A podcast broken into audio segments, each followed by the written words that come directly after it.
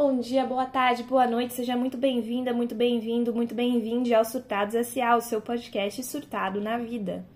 E aí, gente, eu sei que eu queria ter uma regularidade para postar, mas é, não vamos estabelecer uma meta. Vamos deixar a meta em aberto e se a gente bater a meta, a gente não vai dobrar a meta, inclusive a gente diminui a meta para metade, porque 2022 não tá sendo fácil e a gente tem que se exigir o mínimo, basicamente. Gostaria de fazer uma sequência para o episódio passado, que foi um episódio muito, emo muito emocional, muito emotivo. É, obrigado para as pessoas que me mandaram resposta. E obrigado por me ouvirem e desabafar sobre o meu ano do não, ou meu ano do sim para mim mesma, né? Porque são duas faces da mesma moeda. E eu gostaria de fazer uma sequência falando sobre algo que eu tô experimentando nas últimas semanas e tem sido muito libertador. E contar um pouco para vocês como tem sido, basicamente. É, o ano do não, ou ano do sim para mim mesma, é um ano que, se você não pegou outro episódio, não precisa, tá? É o ano que eu decidi tirar para mim mesma e pensar em como eu me sinto sobre as coisas, pensar em, ao invés de pensar no outro, como o outro vai reagir para as coisas que eu faço, porque eu sempre fui muito voltada para o outro, para o que o outro quer, para o que o outro espera, é, voltar para o que eu quero, para o que eu espero e para o que me faz bem, sabe? Sempre fui uma pessoa muito boa em prova, porque eu sempre fui boa em prever o que o outro esperava de mim e responder à altura. E nunca fui boa em me ouvir e responder o que eu quisesse, mesmo sendo rejeitada pelo outro, né? Porque para mim a grande consequência era que se eu falasse o que eu queria, eu ia ser rejeitada pelo outro. E spoiler, acontece, acontece mesmo. Mas é, eu acho que a vida não é quantos tocos você tomou, mas é a qualidade do que deram certo. Não sei, acabei de criar essa frase pode me citar. E em sequência a esse o ano do não, eu queria propor uma coisa que eu tô é, exercitando nas últimas semanas, que tem sido o atravessamento do ridículo coletivo. É um nome muito chique que eu acabei de inventar para uma coisa muito simples. É, perder o medo de passar vergonha. é, eu acho que eu não superei a fase adolescente de que tudo que eu faço é vergonha, sabe? O adolescente, quando ele chega na sua fase esquisita dos 12 até os 15 anos, tudo que ele faz é vergonha alheia para ele mesmo, sabe? Ai, tudo isso é muito vergonhoso. Ai, mãe, você me envergonha, tia, você me envergonha, tudo é muito vergonha, não sei o que, pá. Eu acho que eu não superei muito isso. Porque Olha só, eu venho de uma família que as pessoas são muito comunicativas. Família da minha mãe específica. Família do meu pai nem tanto. Mas é, a gente tem a chamada síndrome de voz santa, que era a minha, acho que bisavó, que era muito conversadeira. Então você deixava ela cinco minutos numa sala e ela já encontrava três primos de quarto grau e um cunhado e conseguia atrasar a árvore genealógica da pessoa e claramente a pessoa ela era parente de mococa, porque você tá a pelo menos 4 graus de separação, no máximo 4 graus de separação de um mocoquense. Eu não sei se você sabia dessa regra do universo, mas esteja ciente de que você sempre vai encontrar um mocoquense, não importa a situação. Mococa colonizou a lua, você não tá entendendo? Se, já, se você chegar na lua, os chineses estão lá, vai ter um mocoquense tomando um café, falando bom dia. Entende? Então, é, essa coisa comunicativa de puxar assunto com todo mundo, de chegar na fila do banco e começar a falar com as pessoas do nada e contar a vida inteira para uma pessoa aleatória no banco, as mulheres da minha família fazem isso muito bem. E minha mãe faz isso muito bem. E eu sempre achei vergonha, porque. Sei lá, eu sempre achei que as pessoas. É, na verdade, eu falo isso no episódio anterior, que eu tenho uma primeira impressão muito ruim, eu causo uma primeira impressão muito ruim nas pessoas, então eu sempre é, evitei uh, interagir com pessoas porque eu achei que eu ia causar uma péssima impressão. Então eu sempre achei horrível, nunca me comuniquei com ninguém, sempre tive medo de ser julgada. E enfim, a minha família sempre foi o contrário. Tanto que eu tenho uma história maravilhosa. É, que Matheus, se você estiver ouvindo, não sei se eu já contei essa história, acho que não. Eu fui fazer uma prova de línguas da FUVEST e aí minha mãe me levou, e muito, muito fofa, eu sei. E aí eu fui fazer a prova de línguas, ela, eu deixei ela lá do lado de fora do prédio e ela tava lá esperando. Quando eu voltei, ela tava com um cara aleatório. Tipo, íntima do cara. Aí eu virei assim e falei: Oi, mãe, tudo bem? Quem é esse? Ela falou: Não, esse é o Felipe, meu amigo. Aí eu falei: Como assim, seu amigo? Não, a gente tá, tava esperando a namorada, eu tava esperando você, a gente ficou aqui conversando. Deixou a mulher sozinha uma hora e meia. Esse Felipe, que nunca tinha me visto na vida, sabia de toda a minha história, minha trajetória de vida, a trajetória de vida da minha mãe. É, já tinha colocado, já tinha conhecido um amigo em comum, que no caso é você, Matheus.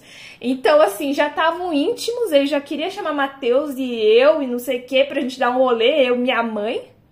Então, assim, eu fiquei tão chocada que, que, que, eu não consegui nem reagir. O, o, jeito que eles fizeram essa amizade em uma hora e meia, o tanto de informação que você pode trocar com uma pessoa, simplesmente assim, casualmente. Minha mãe fala disso até hoje. Inclusive, Felipe, que trabalha no Itaú, se você estiver ouvindo, minha mãe te ama. é maravilhoso essa história. É... E eu, ao contrário, eu sempre fui assim, a pessoa que acha. Isso eu tratei na terapia. Eu acho que as mulheres do supermercado do lado da minha casa me julgam pelo que eu tô comprando. Às vezes eu vou fazer uma compra muito nada a ver Tipo, semana passada, tava com diarreia. Fiz a compra clássica de quem tá com diarreia. Gatorade, Coca-Cola e bolacha de água e sal. E aí eu ia passar o negócio, a fila do supermercado. E eu ficava pensando, será que a mulher sabe que eu tô com diarreia porque eu tô comprando essas coisas? Tipo, tá cara, né? O kit básico da vergonha está sendo comprado. E basicamente eu tratei na terapia o que minha terapeuta falou é sim, provavelmente ela tava te julgando sim. Então, todos os meus medos se concretizam sim e é melhor você aprender a lidar com eles, porque a vida é assim. E eu vi que eu gastava um tempo terrível da minha vida simplesmente um, tentando evitar passar uma vergonha que eu ia passar de qualquer jeito, porque eu precisava comprar aquilo. Eu sei que teve vezes em que eu comprava coisas em lugares diferentes para não ficar tão na cara tudo que eu tava comprando. Mas assim, é tanto trabalho que não vale a pena, gente. Não vale a pena. O que vale a pena é fazer o exercício de se expor ao ridículo. E da onde que eu tirei isso? Eu tirei isso daquele podcast Imagina Juntas, em que toda vez elas fazem a abertura do podcast sincronizada, na verdade, desincronizada. Falando, esse é o Imagina Juntas! Meu sonho sempre foi fazer essa entrada. E elas falam, ah, é o atravessar o ridículo, porque a partir desse momento você já quebra o gelo dos convidados, você já, tipo, é, entra com o pé direito pra fazer o episódio. E aí eu falei, tá bom. Eu acho que agora eu vou ter que atravessar o ridículo na minha vida, não ter medo de ser ridícula. Porque eu já passei da adolescência, acho que agora o rolê é ser ridícula. E não ter medo de ser ridícula e abraçar esse lado da minha personalidade de voz santa, esse lado é, geminiano, porque o meu ascendente é em que eu nunca explorei. Eu me acho uma pessoa comunicativa, assim, sabe? Mas ninguém concorda comigo. Mas isso é só um detalhe, sabe? eu acho que eu sou muito comunicativa. Como assim, gente? Eu falo muito. Sozinha. Sem ninguém para me responder, mas eu falo. Então agora minha meta é o quê? Falar muito para outra pessoa me responder, para ter uma interação. Então como é que eu tô fazendo isso? Uh, tem níveis e níveis. E eu vou contar para você alguns níveis que eu estou tentando ensaiar. Tem níveis mais simples, tipo chegar no no, sei lá, no restaurante e tipo puxar um assunto com o garçom. Então, tipo, comentar, nossa, parece que o mundo tá acabando, né? Esse jogo do Palmeiras, o Mundial do Palmeiras, o povo tá urrando, né? E, sim, é nesse nível conversa de elevador. Sim, é nesse nível conversa de elevador. Por quê? Porque eu nunca fiz isso na vida. Então, vou puxar um assunto assim. Só pro cara falar, é, né, pô, não sei o que, dar aquela risadinha, haha, tal, tá quente, né, tá quente. Nunca fiz isso, gente. Então, assim, você tem que entender que o meu nível é esse. Tentar puxar uma conversa com o cara, o garçom que tá servindo a minha mesa, nesse nível. É, outra coisa que tô tentando falar, tentando interagir com as mulheres do supermercado do lado. Então eu perguntei, tinha uma movimentação lá, eu perguntei, ah, o que que tá acontecendo, tal, tentando fazer a simpática para as mulheres, assim, tentando fazer uma conversa mínima. Aí já chutei o balde. Já falei assim, tinha um cara que nem, não é nem que eu tinha interesse nele, vou contar essa história. Não é nem que eu tinha interesse, assim, eu tinha interesse nele, assim, dois anos atrás, porque eu achei o tema do mestrado dele muito interessante, muito louco, porque ele tinha um tema. Ai, gente, ele falava. A tese dele era sobre vias públicas que vulgo rua, sabe que rua, essa coisa de asfalto. Então, ele estudou a rua, o asfalto e as implicações jurídicas disso. E eu achei, tipo, meu Deus, que, que da hora. Aleatório, total aleatório, mas legal. E aí, assim, foi isso. E aí, minha mãe, ela teve essa coisa, essa, esse imprint dela falando: Eu acho que você vai casar com esse fulano. E eu falei: Não, você tá louca? Eu não conheço fulano. Aí ela falou, não, mas você vai casar com fulano, vai ser horrível, porque você, o seu casamento vai separar a família, como é que eu vou explicar pro seu tio isso? Porque ele tem uma posição política X e o outro tem uma posição Y. E aí vai ser difícil, seu tio tem um transplante de válvula cardíaca, ele não pode aguentar esse tipo de coisa. Minha mãe tava brigando comigo porque eu tava no casa, porque eu estava realizando um casamento hipotético com uma pessoa que eu não conheço. Eu acho que essa tá assim no top 3 brigas mais estranhas da minha vida. Tem mais estranho que isso? Tem, mas enfim. E aí, tipo, tá, beleza. Ela tirou assim da, das sensações dela. Minha mãe às vezes tem uma sensação, ela tira essa sensação. Aí eu fiquei, ah, tá, beleza. Não conheço fulano. Nem vou atrás de fulano. E aí um dia bate assim a a coisa da, da, da pandemia, três anos sozinha, pandemia, três anos sozinha. Aí eu falei, não, já que minha mãe teve essa visão, vai que, né? Não estou indo atrás de você especificamente porque eu sou interesseira, porque eu não sei o que. Não, estou indo porque, me... veja bem, minha mãe me falou que isso poderia acontecer, então eu vim aqui para caso o universo conspire a meu favor, aconteça, né? Vai que eu desencalho desse jeito, não sei.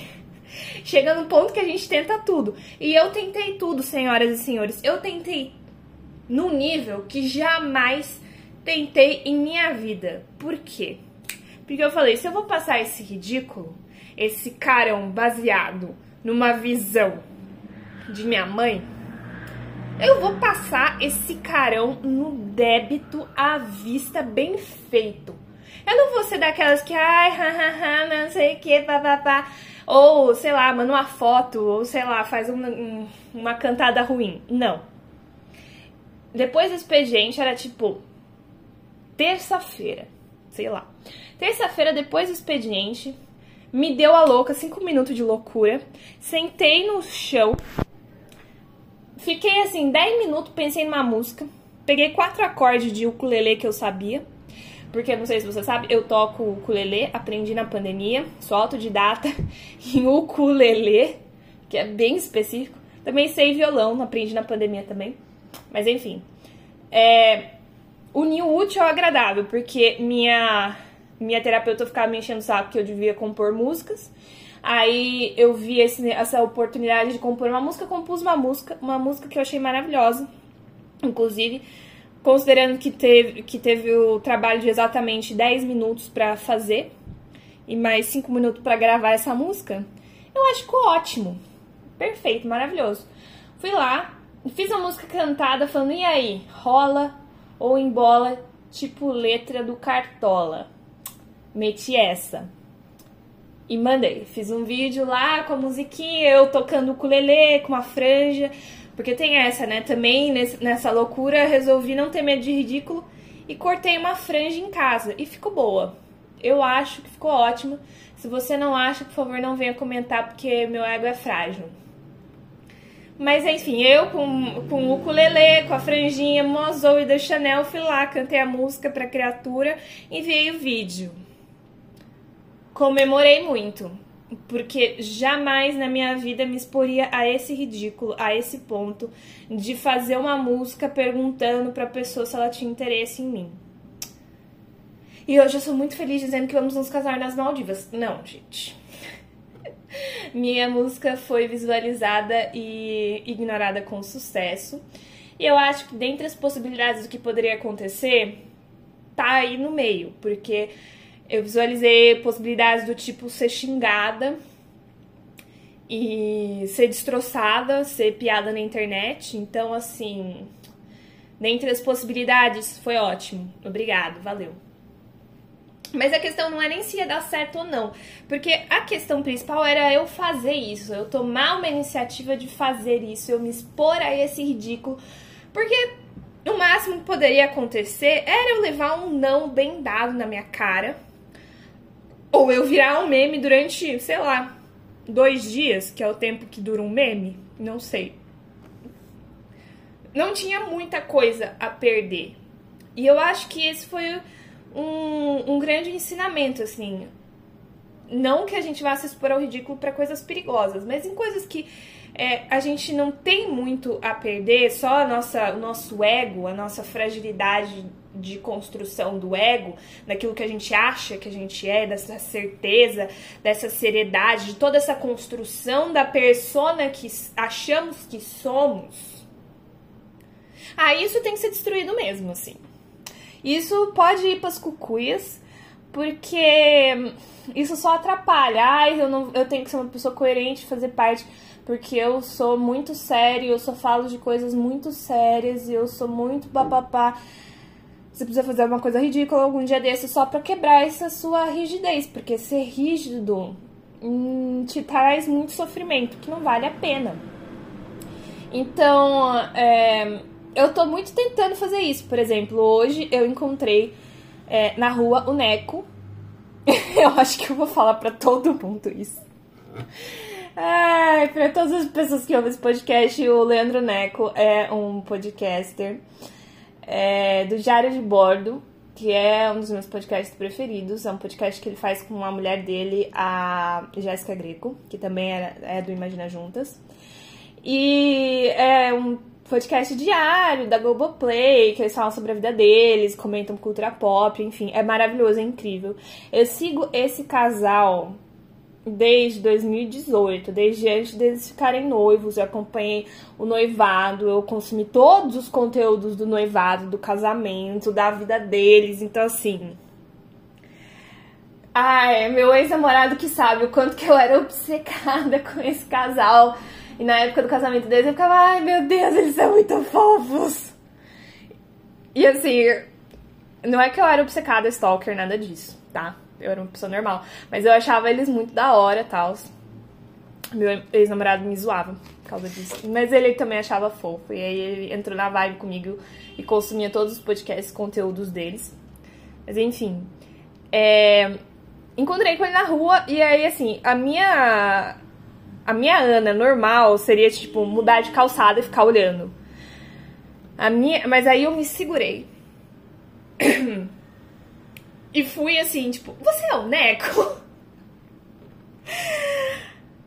eu não sabia o que falar, eu não sabia nem como reagir, porque a minha reação quando eu conheço pessoas famosas é sempre falar o nome das pessoas e é isso, acabou e sair correndo. E aí eu tentei muito assim, tipo, você é o Neco? Aí falou, ah, sou Aí falei, ah, eu amo seu podcast, você e a Jéssica são perfeitos. E aí, tipo, segui minha vida. E a minha bochecha queimou muito, porque assim. Por um lado, eu não queria assustar a criatura, porque eu acho que deve ser chato você ser reconhecido na rua e tal. Por outro lado, é, eu queria me desafiar e falar, tipo, interagir minimamente com as pessoas pra me colocar nesse desafio. E aí interagir. e foi uma interação muito ridícula, assim, foi coisa de 3, três segundos, mas para mim foi ótimo, porque é uma coisa que eu vou lembrar para sempre, vou contar para todo mundo, tá? Porque, enfim, sei lá. E para mim foi bom porque tipo consigo interagir com pessoas na rua. Vou atravessar esse ridículo, vou falar, sou fã mesmo, gosto muito de vocês, tal. E foi bem menos estranho do que eu imaginaria que fosse. Então faz parte do meu treinamento. É, eu acho que se expor ao ridículo é essencial. Principalmente nesse momento que a gente está em pandemia, não pandemia, pandemia, enfim, em que as interações espontâneas elas são muito mais difíceis de acontecer. E muita gente que eu encontro, é, com quem eu falo nesses últimos tempos, é, eu acho que é. Eu vou chamar de crise dos 25 anos da mulher urbana. Assim como a acne da mulher adulta urbana, a crise dos 25 anos da mulher adulta urbana é um problema que eu estou observando em que as, as mulheres que eu tenho falado, todas começam a falar do tipo, ai, queria um amor, porque, sabe, ai, é, queria casar, porque daqui a três anos eu queria já estar, tá, tipo, engatada. Ou pessoas tipo, ah, fulana, nossa amiga de ensino médio, já tá união estável e não sei o que. As pessoas estão começando a dar uma surtada com esse negócio de união estável e querer ter um relacionamento sério que eu acho que é relativamente normal, porque a gente já tá na idade que as pessoas estão tendo filhos porque elas querem, não porque foi um acidente. O que eu ainda acho, assim. Todo ano eu supero o trauma de gravidez na adolescência. Eu acho que a gente é incutida tanto esse medo da gravidez na adolescência que me dá uma vitória. Assim, toda vez que eu lembro, nossa, superei a gravidez na adolescência, não tive filhos na adolescência. Já faz muitos anos que eu saí da adolescência e que eu superei essa coisa, mas fica na gente, né? Então a gente já tá na época que as pessoas estão tendo filhos de propósito, que eu acho louco, né? Não que, assim, eu quero ter filhos, mas acho louco, mesmo assim, porque eu ainda sinto que não tô nem perto de, de ter uma planta, imagina um relacionamento, mas enfim.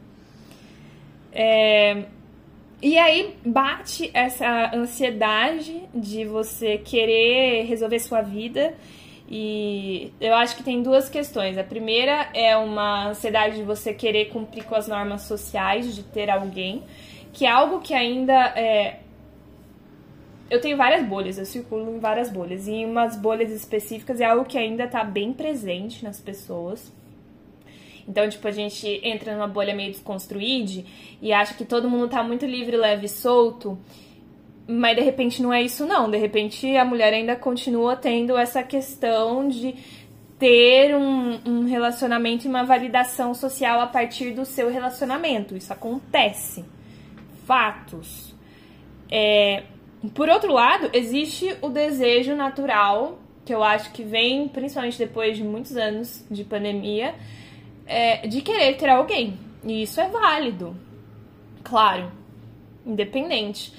É, mas aí fica aquela dúvida, né? Como é que você vai ter alguém no mundo em que tudo é muito complicado e se relacionar é uma puta burocracia e você não tem mais encontros muito casuais? Como é que você conhece as pessoas? Porque, tipo, eu comecei a conhecer as pessoas no Tinder, né? Lá em 2014 no meu primeiro, minha primeira interação é, flertosa com alguém foi via Tinder. Então, assim, a minha geração já é uma geração que a gente cresceu com os aplicativos de paquera. Então, como fazer isso, né? Você vai num bar, não que eu vá em bares ultimamente. Faz muito, faz anos que eu não vou num bar. Mas enfim, é, você vai num bar, as pessoas não falam entre as mesas. As pessoas ficam só com seus amigos, não existe muito um flerte. Onde tinha um flerte meio mais ou menos era tipo festa. E assim, se você tá indo em festa, beleza, mas eu não tô indo em festa e tem algumas pessoas que também não estão indo em festa, enfim. É... As opções são reduzidas e as pessoas interagem cada vez menos entre si. E como é que eu vou linkar isso? Eu vou linkar com o eu vou linkar isso com o medo do ridículo. A gente tá muito apegado à nossa imagem de querer ser uma pessoa XYZ, uma pessoa segura, uma pessoa que atraia um parceiro ideal na nossa mente do que, que é um parceiro ideal, não sei o que. E a gente não se permite estar aberto ao ridículo. Porque conhecer o outro também pressupõe que a gente esteja aberta a passar pelo ridículo a perder o jogo, né? Porque muitas vezes a relação entre as pessoas ela fica muito nessa questão do jogo de quem demonstra menos interesse. Fica uma competição de tipo, não posso me apegar, tem que tratar a ficante como ficante, ou então eu crio muitas expectativas e a pessoa já me deu bom dia linda, eu já acho que é tipo para casar. Eu acho que introduzir o ridículo dentro da nossa perspectiva das relações é uma maneira legal de criar uma nova, um novo approach para como a gente se relaciona. Seja hum, não se levando muito a sério nas nossas expectativas, tipo, oi, tudo bem, minha mãe falou que a gente vai se casar. não se levar a sério. É, seja uh, ah, para não criar expectativas, tipo, ai, gente.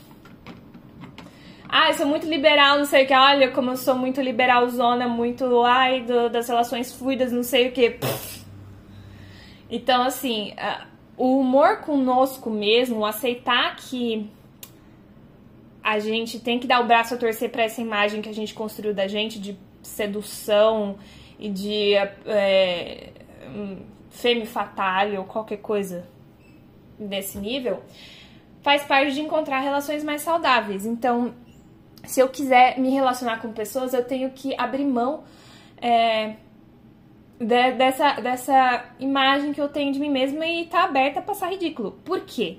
Porque é passando ridículo e interagindo com as pessoas na vida real de uma forma real que a gente é, dá a oportunidade para caso acontecer, sabe? E aqui eu vou dar um exemplo que eu dei para uma amiga minha, que é um exemplo real da, da, da amiga conhecida da minha mãe, que conheceu o amor da vida dela é, no estacionamento do Pão de Açúcar. Ela estava fazendo compras no domingo de manhã no Pão de Açúcar, que é o supermercado, não sei se você conhece. É, e aí ela tava botando as compras no carro e aí veio um cara do lado e falou assim: "Ai, ah, você precisa de ajuda com as compras, tal, está pesado, posso colocar no carro para você?" E aí quando a gente vai tomar um café, e aí ela passou o número para ele, eles saíram e estão juntos até hoje, faz anos isso. E aí minha amiga, a resposta dela é: "Mas como é que eu vou arranjar alguém se eu não tenho carro?" O ponto não é esse, meu amor. o ponto é se você tá aberto para conversar com a caixa do supermercado da esquina, da próxima vez que você vê um médico residente bonito fazendo compras, miojo e óleo na sua frente, você vai lá e dá o seu cartão para ele. Porque você já passou pelo exercício do ridículo com a caixa do supermercado, por que, que você não vai passar pelo exercício com um médico bonito? Exemplo hipotético, claramente. Ou não, sei lá. É, Entende? É, faz tudo parte do mesmo processo de estar aberto e de não se apegar. A gente precisa não se apegar para se apegar. O que é um paradoxo, mas eu acho que faz sentido. E claro que eu falo aqui numa situação de relacionamento romântico, mas na verdade tudo são a mesma coisa. Se a gente parar para pensar, é tudo o mesmo conceito, é tudo é, relação humana, todas as relações humanas estão na mesma ideia. É, de não ter medo de passar ridículo, de interagir com aquela pessoa que você acha incrível profissionalmente. Você vai lá e dá um carão e fala: Oi, tudo bem? Meu nome é Fulana. É, aprecio o seu trabalho, gostaria de XYZ, na caruda quantas vezes, quantas oportunidades que eu cavei na caruda de mandar e-mail para a pessoa e a pessoa me responde, porque ela aprecia a minha iniciativa. Às vezes a pessoa não responde, fazer o que? Acontece. Mas você ter essa iniciativa de se expor ao ridículo falar: Oi, tudo bem? Tenho esse interesse em XYZ. Então, assim, sabe? E cobrar a pessoa e ser exigente, falar: Olha, me ajuda nisso. Tipo, essa semana eu tive que cobrar uma professora de Washington, gringa. E fiz com a cara no saco, mas fiz porque era meu interesse, porque eu precisava que ela fizesse um negócio para mim, fui lá e cobrei a mulher e fiquei em cima da mulher. E ai, ela vai achar que eu sou uma brasileira chata? Foda-se. É o meu interesse que tá em jogo, eu fui educada e tudo mais, mas assim, ai, vou ficar cheia de dedos e quesitos porque ela é uma professora gringa chique. Ah, gente, pelo amor de Deus, eu também sou chique eu não sou gringa, mas eu também sou chique, eu também posso botar essa banca, sabe? Mesmo se eu não puder botar essa banca, todo ser humano tem direito de. Então, assim, não se levar tão a sério, se expor ao ridículo, tanto em relação profissional, claro que a relação profissional você tem é, uma certa. um decoro que você tem que seguir, obviamente, mas nesse sentido de se expor, se mostrar aberto para. É e aberto para levar toco também, porque nem sempre as coisas dão certo. Eu acho que é essencial. Então, se eu puder dividir com vocês o meu crescimento pessoal nesses últimos meses, ele tem sido isso. Eu vou ver como eu me sinto e eu vou respeitar como eu me sinto, é, externalizando, verbalizando, que é uma coisa que minha bisavó já fazia e deu super certo pra ela. Eu não sei porque eu achei que eu era mais inteligente. A gente não é mais inteligente a gente continua errando nas mesmas coisas. Então, quem sabe, vou tentar o método dela. E por enquanto tem sido maravilhoso. Se tudo deu errado, na verdade não deu tudo errado, mas se tudo der errado, pelo menos eu me diverti. Pelo menos eu tenho história. E eu acho que isso já vale assim tremendamente. E é com essa mensagem maravilhosa que eu incentivo você a passar algum ridículo na sua vida. Com cuidado, com é, discernimento, mas é, esteja aberta a passar um ridículo porque é importante. Beijo, gente. Até o próximo episódio.